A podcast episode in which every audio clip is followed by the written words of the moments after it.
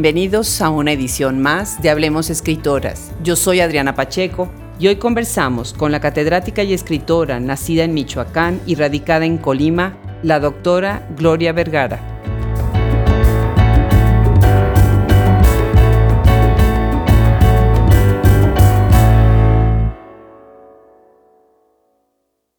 Miembro de la Academia Mexicana de la Lengua, la investigadora, crítica y escritora michoacana Gloria Vergara es una de las grandes voces en la reflexión sobre la literatura y la narrativa oral. Catedrática de la Universidad de Colima, se graduó con doctorado en la Universidad Iberoamericana México, donde también impartió clases. Ha sido maestra de muchas de las escritoras que hoy leemos. Algunos de sus trabajos críticos son Tiempo y Verdad en la Poesía, 2001, Identidad y Memoria de las Poetas Mexicanas del siglo XX, 2007, La Identidad, Construcción y Huella en la Narrativa Oral, 2004, y Hacia una Hermenéutica Simbólica de la Violencia en las Poetas Mexicanas nacidas en los 80, que está compendiado en el libro Romper con la Palabra, Violencia y Género en la obra de escritoras mexicanas contemporáneas, 2017, producto de este proyecto, Escritoras Mexicanas Contemporáneas. Entre sus libros de poesía y narrativa encontramos, entre muchos otros, Señal de Viaje, UAM y Editorial La Tinta de Alcatraz 2000, Pleiades, Universidad de Colima 2008, Los Argonautas 2007-2012, Praxis 2013, y el libro dedicado y basado en su padre, Aventura y Desventura, Aciertos y Desaciertos, de don José María Vergara Zambrano, Puerta Abierta 2016. El día de hoy en Hablemos Escritoras nos acompaña la doctora Gloria Vergara. Gloria Vergara ha sido un gran regalo para todo el proyecto Escritoras Mexicanas Contemporáneas. Estoy muy contenta, es un honor tenerte en el programa. Gloria, bienvenida. Muchas gracias. Al contrario, es un honor para mí estar en este proyecto al que le has dedicado muchas horas de tu vida. De verdad, es eh, un proyecto que yo valoro mucho por lo que estás haciendo, por rescatar todas estas voces de las escritoras mexicanas. Muchas felicidades, Adriana, y estoy profundamente agradecida. Al contrario, todo, todo un placer. Gloria, pues tú eres una de las investigadoras más renombradas en el campo de la crítica literaria. Yo sé que tu nombre incluso aparece en el catálogo de, la Academia Mexicana de la Lengua. Muchísimas felicidades, tu aportación al campo es de verdad inigualable y me da mucho gusto que también escribes poesía y, escribes narrativa. Entonces tienes toda una gama de dónde aportarnos. Platícanos, Gloria, ¿qué significa la literatura para ti? ¿Cómo ves tú la literatura? Sí, bueno, mira, creo que a medida que ha pasado el tiempo, eh, tengo una visión de la literatura como una máquina completa que tiene que ver tanto con la liberación como escritora, pero también tiene que ver con esa posibilidad de dejar testimonio de tu tiempo y de los que están a tu alrededor. Entonces, la literatura pues es una manera de definir y de redefinir el mundo en el que estás inmersa. Y la literatura además me imagino que tiene todas estas caras en donde la crítica la tiene que abordar desde un punto y, la, y los escritores de ficción, de poesía, de drama tienen otro. ¿Qué, ¿Qué piensas tú de este diálogo entre la crítica y quienes son escritores? Bueno, creo que es un diálogo necesario. Para mí es un diálogo indispensable, por supuesto, porque una cosa te lleva a la otra. Eh, por ejemplo, si, si vas a dedicarte al terreno de la crítica literaria, pues de alguna forma creo que eh, termina eh, haciéndote guiños la creación. O al revés, si vas de la creación, empiezas como escribiendo tus primeros textos y de ahí pasas por tu formación a la docencia, a la crítica, pues se convierte en un canal que finalmente va a retroalimentar toda tu visión.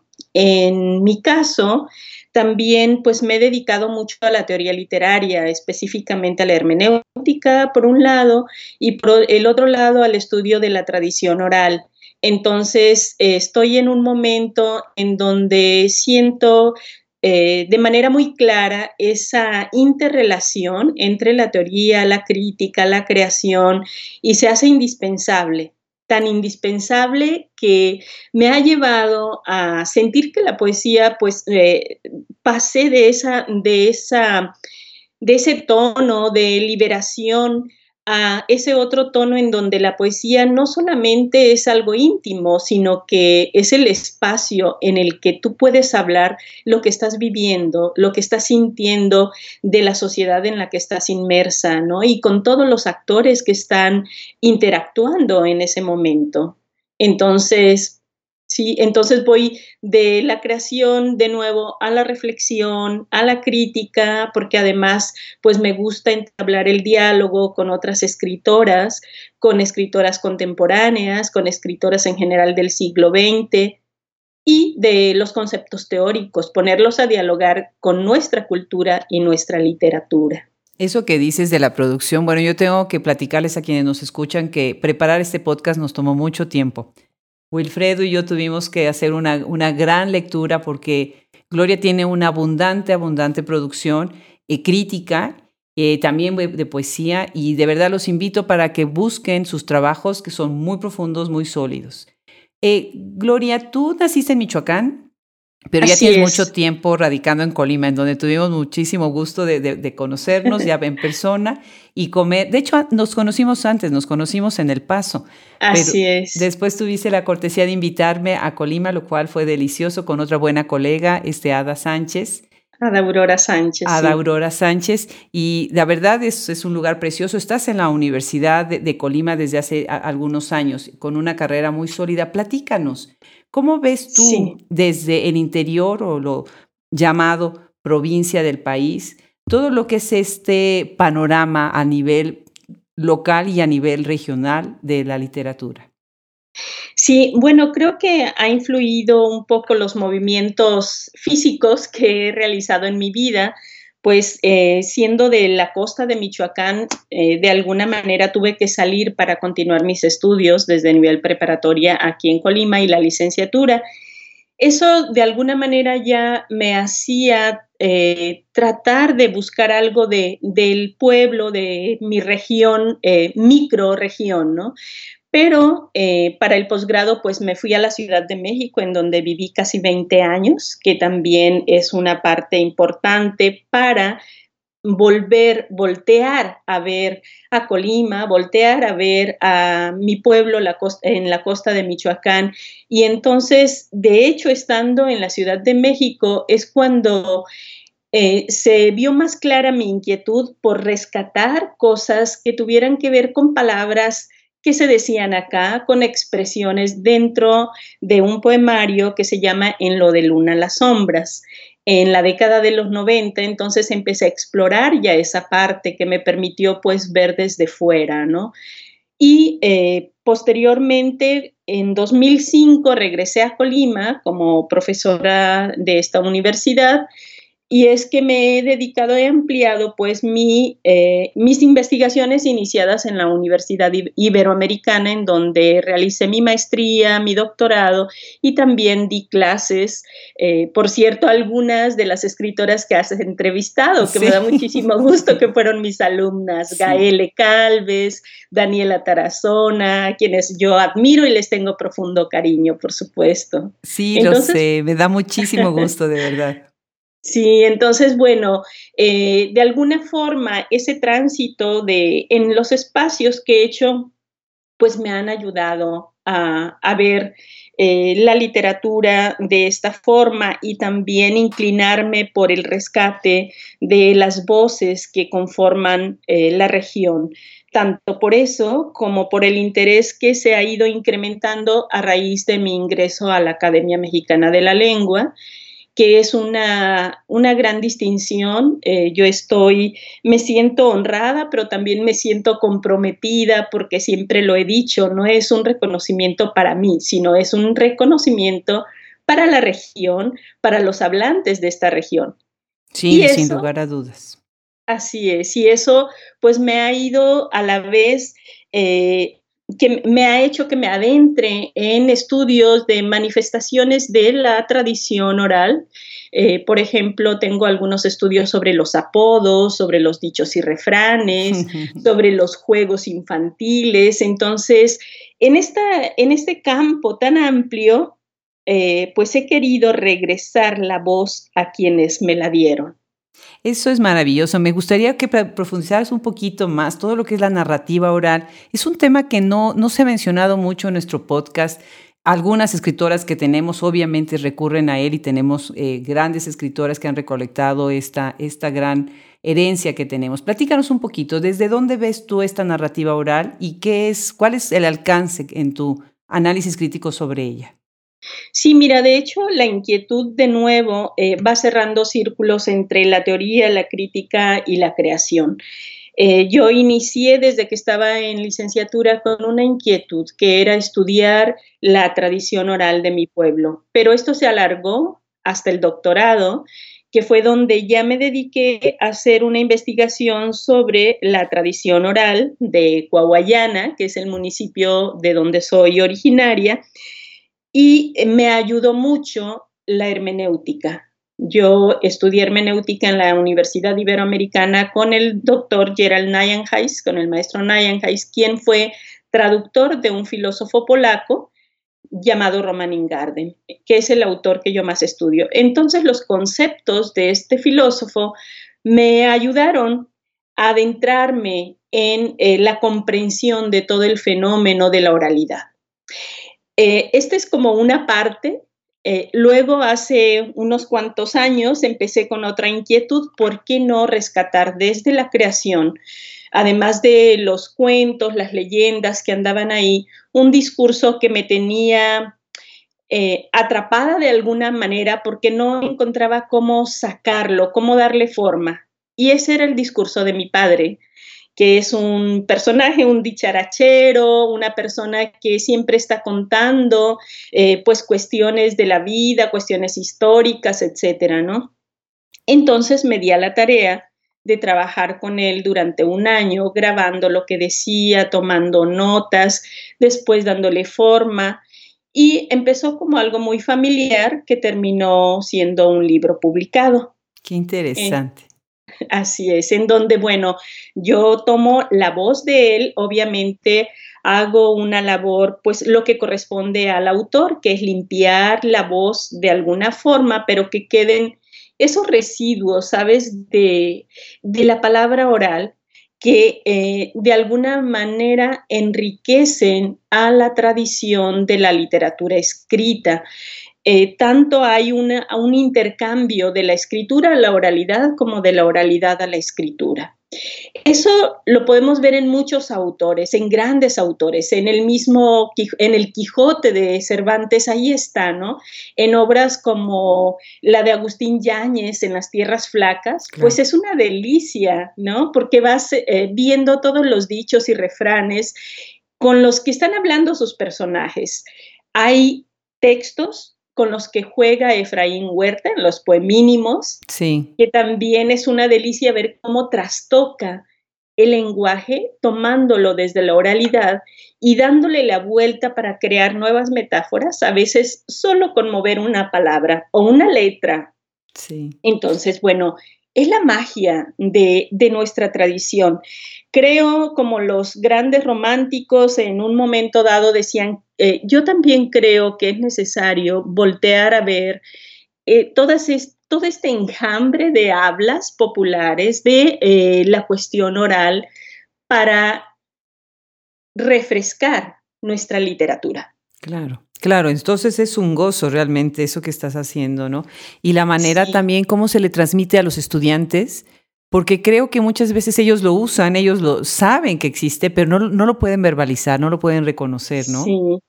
Interesante. Gloria, platícame un poco, ahorita que estás hablando de cómo te has ido moviendo de un lado a otro en el país, me imagino que algo que también para ti es importante son estas redes que se crean, ¿no? Por ejemplo, el propósito de Hablemos Escritoras y de eh, el proyecto Escritoras Mexicanas Contemporáneas es precisamente crear estas redes, ¿no?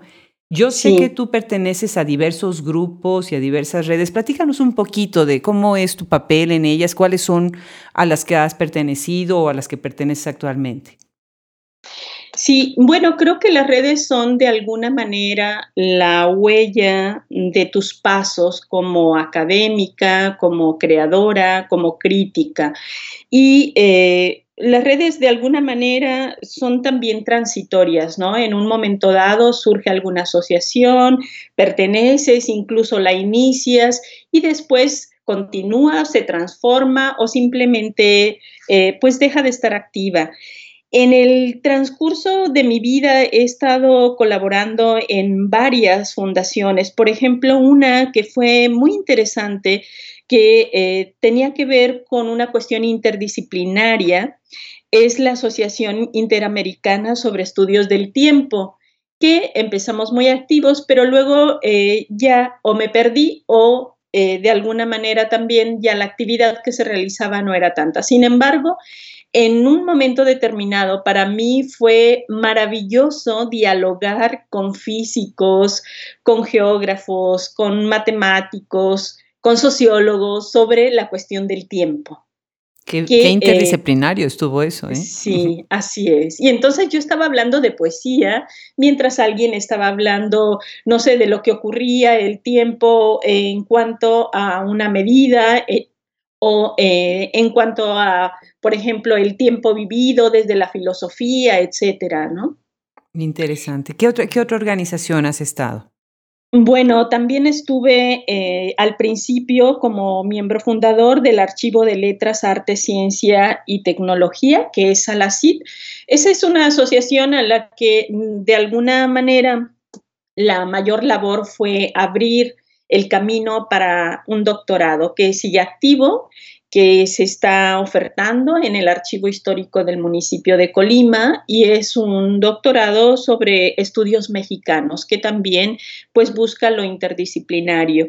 Y bueno, van variando, por supuesto, soy miembro del Sistema Nacional de Investigadores, Estoy en el nivel 2 desde 2005, entonces, bueno, ahí también tengo una gran responsabilidad eh, como académica correspondiente en Colima de la Academia Mexicana de la Lengua, por supuesto, estoy ahí. Y bueno, en este, en este sentido hay otras asociaciones que eh, de pronto también eh, me rebasan por tanta actividad y entonces no puedo estar en todo lo que quisiera, ¿no?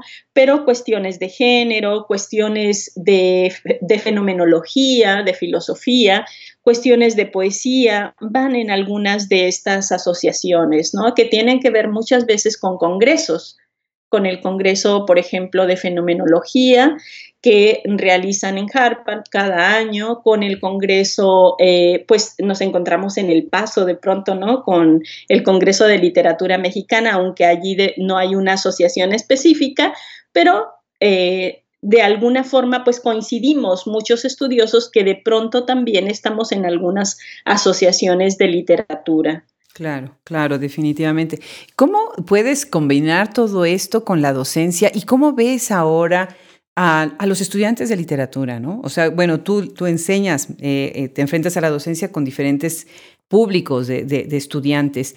Eh, ¿Me puedes platicar un poco cómo, cómo ves y cómo, qué propones tú para la enseñanza de la literatura, del idioma y de la cultura lectora, ¿no? que es tan importante en las, en las universidades? Sí, sí. Bueno, en la docencia yo empecé muy joven, a los 18 años empecé a dar clases en bachillerato. Para mí fue un reto porque ahí la función específica y sigo pensando en eso, es la de crear el gusto por la literatura, que eso va de la mano con esta función de hacer que la gente lea, provocar que lean, porque si creas el gusto, entonces vas a provocar que lean. ¿No? Va de la mano también con una especie de disciplina que se tiene que generar no solamente desde los espacios educativos, sino desde la familia. Eso podemos hablar pues de las edades tempranas. Yo ahora imparto docencia a nivel licenciatura, nivel maestría y nivel doctorado. Y últimamente las materias con las que he trabajado pues tienen que ver con esta noción de cómo cómo formar a, los lectores. Pues una, una materia es eh, hermenéutica y recepción del texto literario, que de manera casi ininterrumpida he impartido en los últimos años. Y también, bueno, eh, he trabajado con una materia que me encanta y que ahora estoy en ella, se llama literaturas regionales. Eh, también he impartido cuestiones de poesía. Pero eh, vamos, de nuevo, esa interrelación con la docencia es sumamente importante porque si tú estás reflexionando sobre la obra de arte, pues tienes que ir a la teoría. Si tú estás tratando con un texto específico, pues vas a la labor de la crítica literaria. De hecho, mucha de la formación de nuestros estudiantes en letras, pues está encaminada hacia la crítica literaria, ¿no? Porque esa formación de lectores, si bien es un lector específico, eh, pues tiene que dar, percibir los elementos claves, los elementos más importantes del texto para que nos lleve eso a una mejor comprensión de la literatura y que eh, de alguna forma se entable ese diálogo también con el mundo de los lectores, ¿no? Y por supuesto, en el doctorado, pues es un doctorado en ciencias sociales de la Universidad de Colima, en donde también he impartido la materia de hermenéutica y de pronto eh, ha sido un reto esta materia porque nos enfrenta no solo a la literatura, sino a otros fenómenos, a problemáticas sociales de la región. Y es allí donde he ampliado mi visión de la teoría hermenéutica para decir cómo podemos comprender estos fenómenos regionales, cómo podemos reflexionar sobre ellos y dentro de esta gama de problemáticas culturales, pues la literatura también nos ayuda a reflexionar. Claro, definitivamente. Por ejemplo, ese es un, buen ejemplo para el capítulo que escribiste para el libro Romper con la Palabra, que es producto del proyecto. E, es, titulado, el capítulo que escribes ahí es titulado Hacia una hermenéutica simbólica de la violencia en las poetas mexicanas nacidas en los ochentas, ¿no? ¿Qué, qué manera de abordar un tema tan actual, desgraciadamente, a través de la obra de estas poetas mexicanas. Hay otro libro que para mí es fundamental, a mí me ayudó muchísimo eh, cuando estaba haciendo el doctorado y haciendo también cuestiones de teoría y demás, eh, que se titula Tiempo y Verdad en la Poesía. Y es, un, es un librito que tú, dirías, bueno, es un libro pequeño, pero es un libro denso, denso. Es muy interesante esta aportación, ¿no? ¿Qué, qué es la poesía para Gloria Vergara? Mira, eh, pensando en toda esta reflexión que justamente parte de, ese libro, Tiempo y Verdad en la Poesía, que en ese momento, bueno, eh, estaba estudiando a Jaime Sabines porque fue partiendo de la tesis de maestría en donde dialogué desde la hermenéutica con la poesía de Jaime Sabines. Puedo decir que la poesía es revelación, Revelación a lo mejor ya lo han dicho muchos, en muchos sentidos, para María Zambrano, por ejemplo, pero en el sentido más puro de la revelación, eh, para mí la poesía no solamente tiene que ver con revelarte a ti mismo como otro en el sentido pasiano del arco y la lira o de María Zambrano en el sentido de lo divino, sino también es revelación en el sentido social. Y creo yo que aquí la poesía nos abre una nueva mirada, eh, porque no podemos evitar desde todos estos contextos, como el de la violencia que, mencionabas, en estas poetas jóvenes nacidas, nacidas en los 80, en donde tomo prácticamente una muestra representativa de diversos estados, de Puebla, de Colima, de Querétaro, de Zacatecas, y entonces empiezo a ver, eh, la poesía me está revelando miradas sobre una problemática mundial, no solamente regional, no solamente del país. En ese sentido, es para mí también la poesía revelación en tres dimensiones, en lo individual, en la relación con, llámese divino, llámese el más allá o llámese la parte espiritual, pero también con lo social. Interesante, muy interesante cómo lo, abordas así. Bueno, pues me gustaría empezar a platicar un poco sobre tu perfil como poeta, ¿no? Eh, hay un libro muy lindo, muy lindo, de verdad. Lo tengo aquí en mi mano. Es Argonautas, 2007, 2012. Eh, sí, fue publicado en, en, 2013. Y me gustaría para hacer la transición a, esta, a esta otra cara de Gloria Vergara, que nos leyeras un fragmento de Argonautas 2007-2012. Sí, muy bien. Sí, este, este texto eh, quise dejar los años porque de verdad fue a, a cuentagotas, podríamos decir, como eh, se fueron dando los poemas y entonces trabajé en el proyecto como tal, ya casi al final, pero había distintos, eh, distintas imágenes que me estaban llamando, que me estaban forzando a irme por ese camino, hasta que encontré el punto clave que era el mito de los argonautas. Y aquí es en donde la poesía que pareciera que no tiene que ver con ese indagar, pero sí se va relacionando, por supuesto, con esta búsqueda eh, que también tiene que ver con la investigación de pronto, ¿no? Entonces aquí eh, lo que trato de hacer es de alguna forma ver a través del lente del mito de los argonautas una realidad eh, que duele, una realidad que no ha terminado de pasar, pero que prácticamente pues la podemos ver de manera más fuerte desde los primeros años de este siglo. Entonces voy, ¿sí?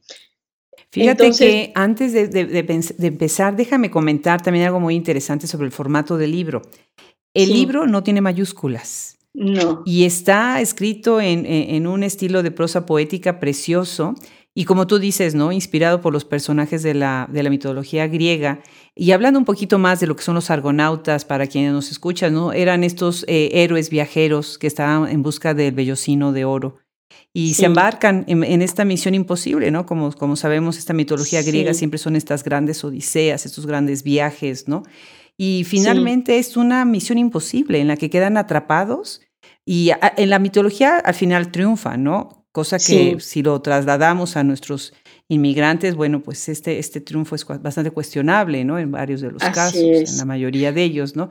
Pero sí, me gusta, quería yo mencionar esto porque enriquece muchísimo cómo estás tomando el mito y ahorita que, que, te escuche, ¿no? Cómo se puede conectar con algo que es tan actual como ese problema de la migración, ¿no?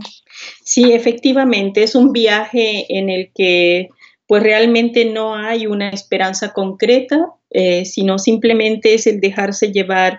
Y bueno, ahí es en donde comparo el viajero de los argonautas y la búsqueda del vellocino de oro con todos nuestros viajeros que bueno, hoy día por supuesto lo estamos viviendo. Pero leo.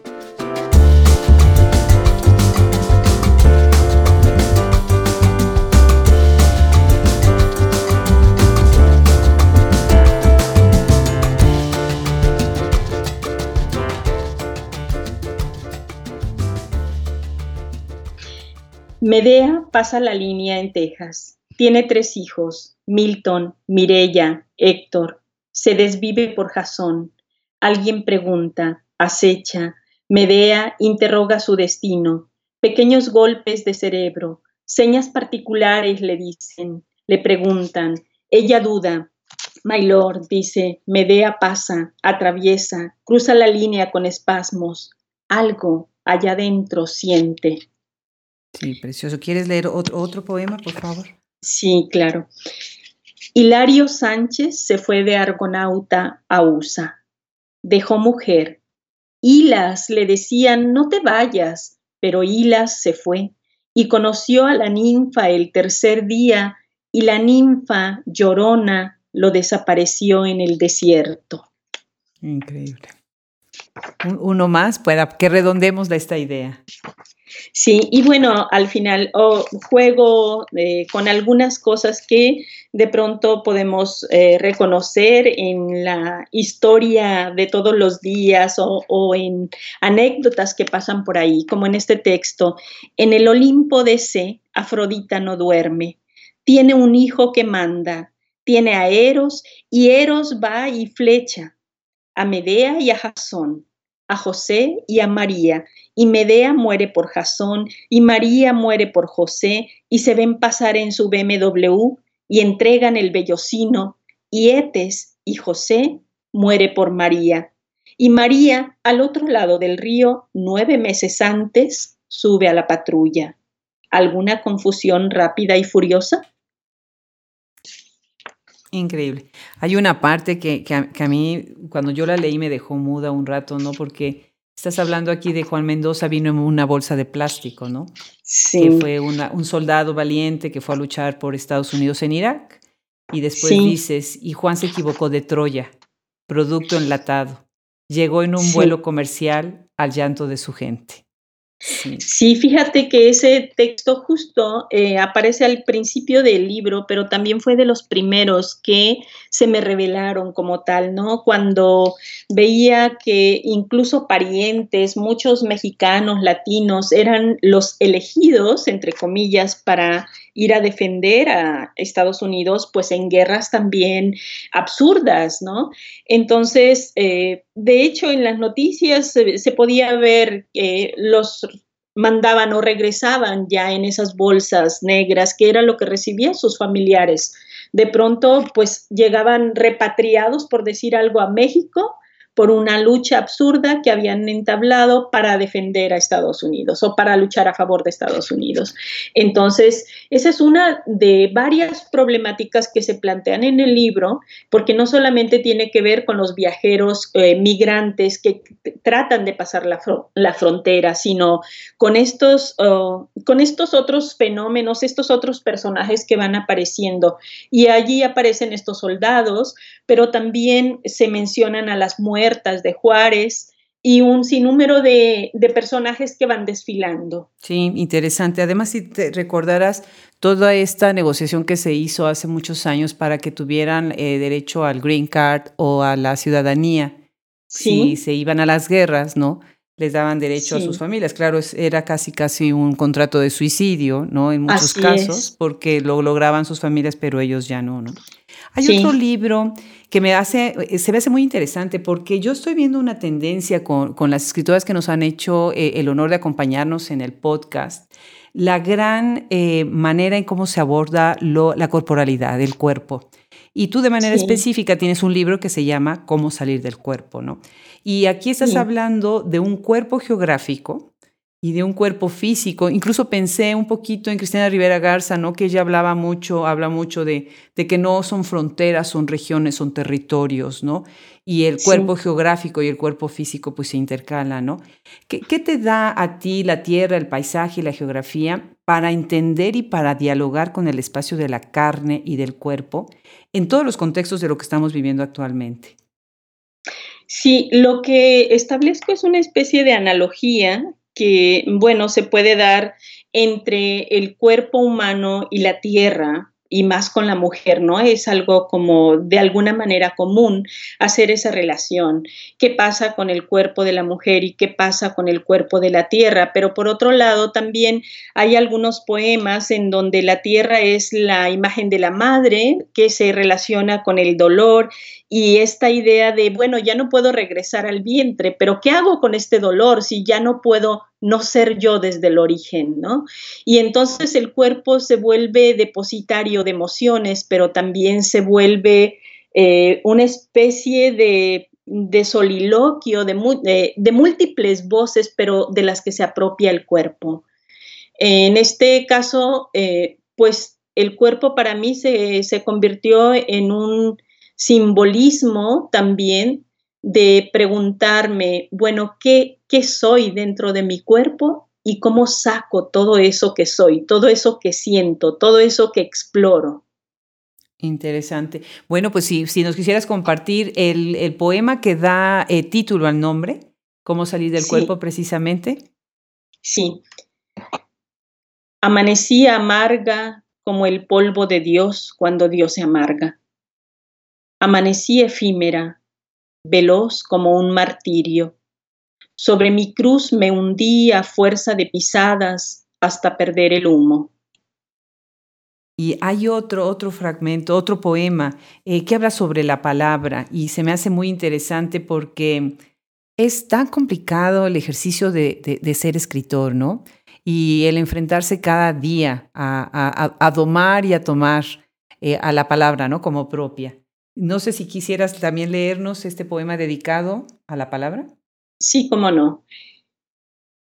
Qué aguanoso trajinar el del que escribe, qué obediencia en cada cruz. Es la palabra aceite que unge a fuerza de quemarse en él. Cuántos hoyos cubre y cuántos agujeros deja. Piedra tras piedra recorre silenciosa el cuerpo raspa cada movimiento y no hay operación ni logaritmo que pueda resolverla. Me encanta, porque es entre la tortura y, el reto, ¿no? El misterio y el reto. Muy, muy interesante. Claro. Sí, claro que eh, también, por supuesto, es el cuerpo de la palabra. La palabra como cuerpo. Sí. Es otra, otra línea que podríamos explorar, por supuesto. Claro, claro, la, corporalidad de la palabra que de repente deja completamente indefenso al escritor, ¿no? Y dice, ¿y ahora qué hago con esto, no? Definitivo.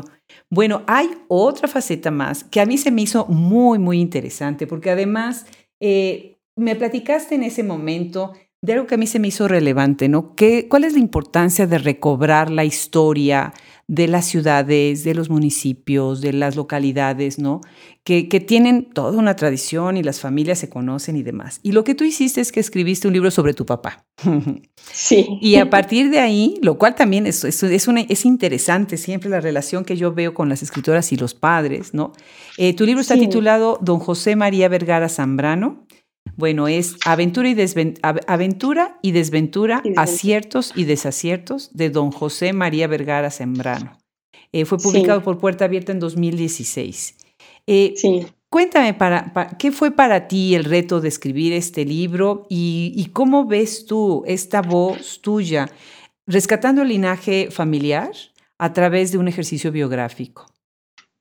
Sí, eh, bueno, es todo un reto porque una vez que ya localicé esta preocupación de querer, querer hacer algo con eso, eh, el reto de qué dejo, qué tono dejo, cómo voy a ir moldeando la voz. En este caso, hay algo interesante. Por ejemplo, el título es de mi padre. Él dijo, yo quiero que se llame así.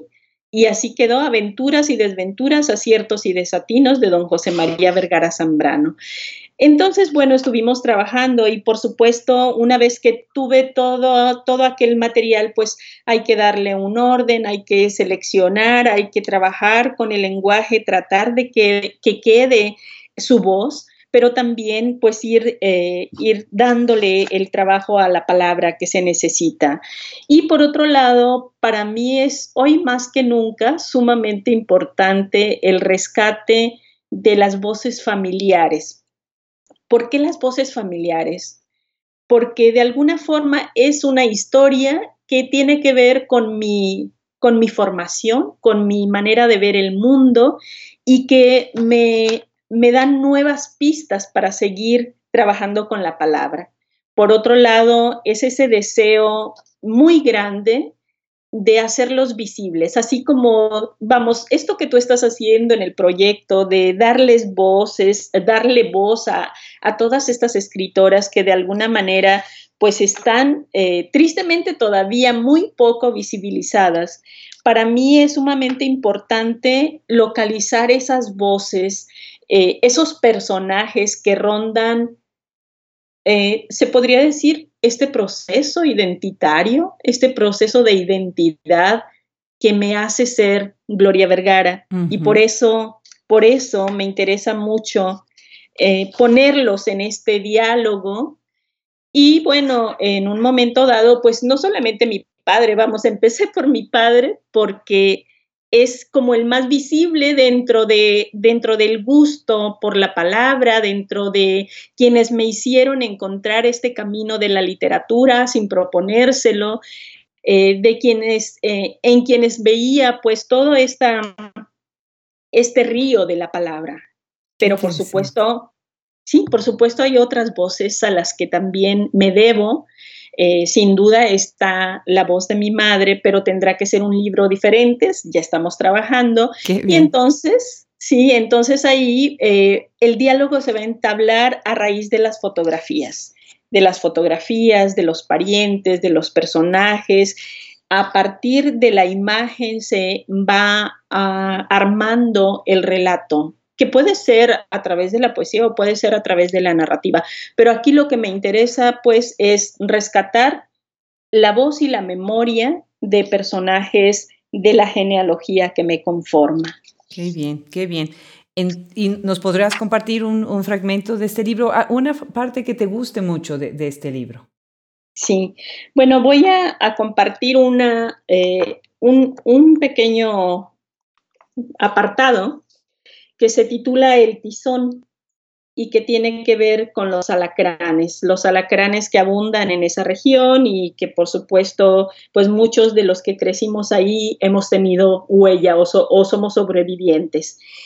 En este caso vemos una práctica que es a la vez que trágica, eh, pues nos deja ver también la sobrevivencia de los personajes.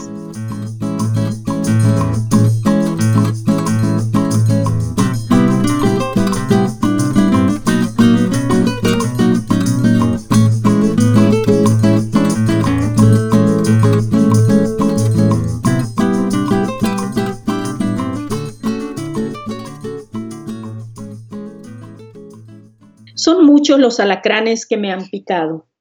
Una vez habíamos ido a comprar unos huevos y mi mamá los estaba luzando para ver cuáles estaban buenos.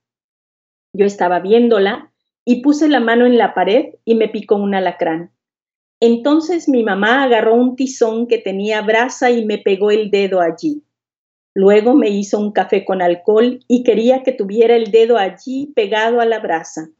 Tenía yo como siete años. Me puse bien malo del dedo.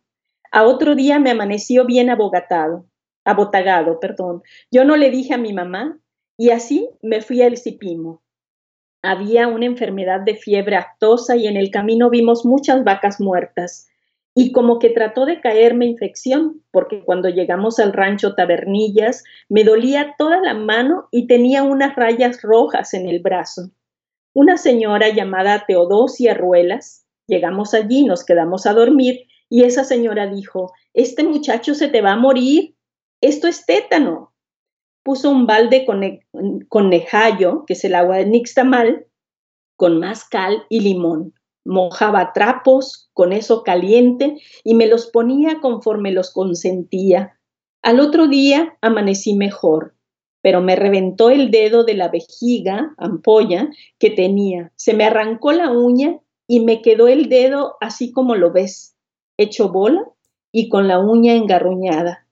Eso fue a consecuencia del primer piquete de alacrán. Qué, qué fragmento, qué, qué, historia y qué, qué bien retrata, ¿no? Toda una, una época, una manera de vivir, de lidiar, ¿no? Esta sabiduría de las madres y de la otra mujer que llega también a ayudar. Qué, qué interesante. Sí. Me, encanta, me encanta. Pues, sí, lo, y lo trágico de los remedios, ¿no? Casi te matan por salvarte, ¿no? no, definitivamente, pero mira, este es el tesoro de nuestra gente, de nuestra ciudad y comprenderlos es saber de dónde venimos, ¿no? Es muy, muy interesante los ejercicios biográficos y, autobiográficos. Estoy eh, revisando tus, tus libros, me he encontrado algunas citas, por ejemplo, de Alejandra Pizarnik, una de mis favoritas, favoritas, ¿no? Platícanos un poquito para empezar a cerrar la conversación. ¿Quiénes son, quiénes alimentan eh, tu imaginación? ¿Quiénes informan tu trabajo? ¿Cuáles son tus inspiraciones? ¿Y sobre qué estás trabajando ahora? Sí, bueno, como también el tránsito en la vida te va dando cambios, también te va dando autores. Eh, el, primer, el primer escritor que hizo huella en mí, por el que digamos que volteé a ver el texto escrito, el poema, fue Federico García Lorca. En mi infancia, no sé, 10, 11 años, me encontré con el romancero gitano. Me lo dieron como premio en algún concurso de algo en la primaria y García Lorca me marcó. En este sentido, creo que el ritmo, el gusto por la, palabra sonora eh, me marcó desde muy pequeña y entonces eh, sigo conservando ese gran gusto por García Lorca, pero también algunos otros autores que en el camino me fueron marcando de manera decisiva fueron César Vallejo. Para mí César Vallejo fue la revelación en la licenciatura con mi querido maestro Víctor Manuel Cárdenas, un poeta colimense que falleció hace poco también. Eh, César Vallejo se convirtió en una especie de amuleto para mí. escribía a la luz de César Vallejo. Y bueno, de ahí se siguieron otros autores como Javier Villaurrutia, que es uno de mis grandes eh, preferidos también, eh, Jaime Sabines. Luego, por cuestiones de academia, curiosamente, entré a Octavio Paz, pero me fascinó adentrarme, comprender su obra poética y bueno, gracias a Octavio Paz estuve dos veces en España impartiendo cursos sobre él. Entonces eso me permitió también aprender muchísimo de Octavio Paz en el, en el manejo y, el apasionamiento por eh, la figura, la imagen literaria, ¿no? Y eh, también aprendí de Octavio Paz ahí eh, este diálogo amoroso entre la teoría y la creación. Para mí el arco y la lira es uno de los grandes textos que todo estudiante de literatura debe leer. Aún con eh, las críticas que sigue recibiendo Octavio Paz, creo que pues es un escritor al que debemos acudir siempre. Pero hay otros grandes amores en el terreno de la poesía que no debo dejar de lado. Uno de los más grandes es Juan Gelman. Para mí, eh, Juan Gelman, eh, el mismo Neruda antes, pero eh, de manera más, más cercano a Hellman también está toda la vena entre filosofía y poesía de autores como María Zambrano, que de manera filosófica te van haciendo de alguna forma poesía, ¿no? O José Ángel Valente, este poeta español que también está muy cerca de la visión de María Zambrano. Entonces son muchos los que han abonado en el camino. Y eh, Pizarnik, por supuesto, eh, tengo un texto, el de Cómo salir del cuerpo, que está dedicado, de hecho, a Alejandra Pizarnik. Eh, ahí está también toda la, la línea de poetas brasileños, que tengo una gran pasión por la literatura brasileña, desde Clarice Lispector y uno de mis grandes poetas es Joao Cabral de Meloneto. Eh, pero hay otros, como Adelia Prado, hay otras mujeres dentro de la poesía mexicana que también me apasionan, como Concha Urquiza, eh, Enriqueta Ochoa, por supuesto, la, sobreviviente todavía Dolores Castro, que es mi querida amiga Lolita Castro y que es una gran poeta que sin duda ha dado a la tradición de la poesía mexicana muchísimo, que era amiga de Rosario Castellanos, otra de, por supuesto, de mis, de mis autoras preferidas. Entonces, como ves, es una larga lista y también... Eh, tengo en esta revisión de escritoras jóvenes que estoy haciendo, eh, pues dentro de las narradoras, Guadalupe Nettel, que creo que es una de las grandes escritoras que tenemos ahora en México, y de las nuevas voces, ¿no? De la poesía. En el, artículo, por ejemplo, que hice para tu libro, pues eh, incluí autoras de Colima y de otros estados, eh, y de pronto, pues nos encontramos con voces de las que seguimos aprendiendo. Para mí es un lujo ser lectora de poesía porque siempre encuentro imágenes novedosas, estrategias de representación. Hay un poeta joven que me gusta mucho, que es Balam Rodrigo. Eh, es un poeta multipremiado últimamente y creo que tiene esa gran fluidez y tiene, eh, podríamos decir, esa magia de la palabra que te envuelve, ¿no?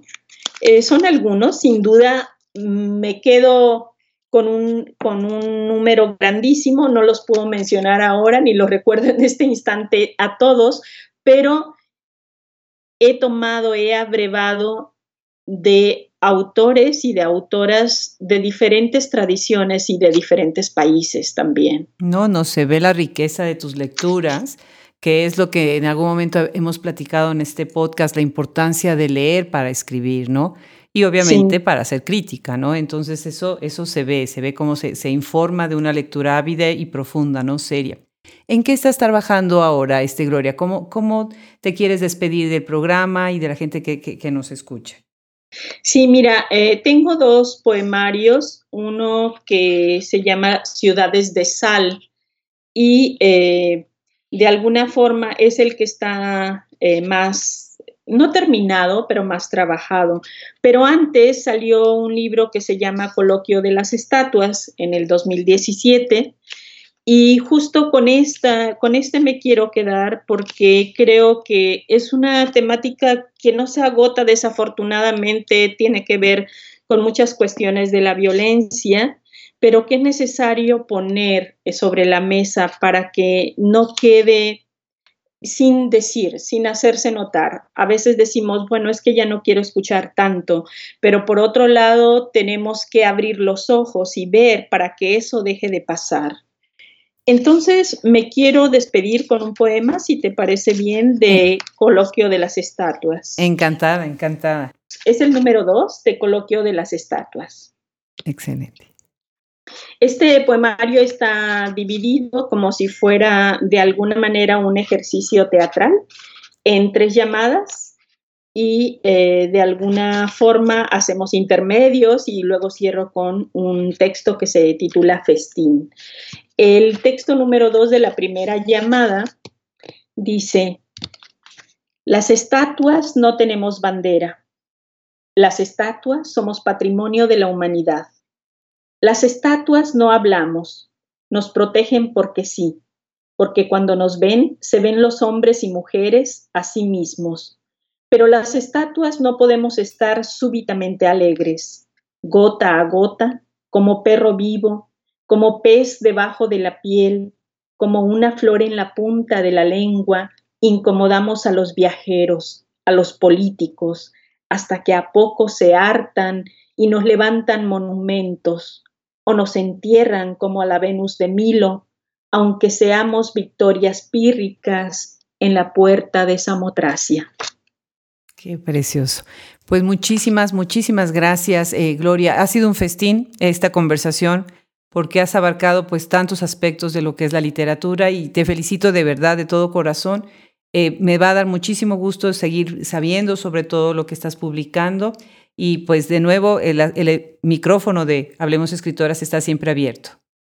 Muchísimas gracias a ti, Adriana, y felicidades por todo este esfuerzo que estás realizando. Al contrario, gracias.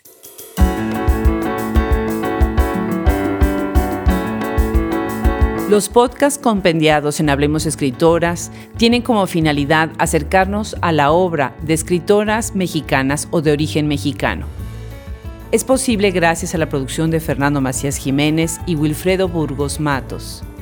Andrea Macías Jiménez es la artista que está tras nuestra página de internet. El logo original del proyecto Escritoras Mexicanas Contemporáneas es diseño de Raúl Bravo Vázquez. Yo soy Adriana Pacheco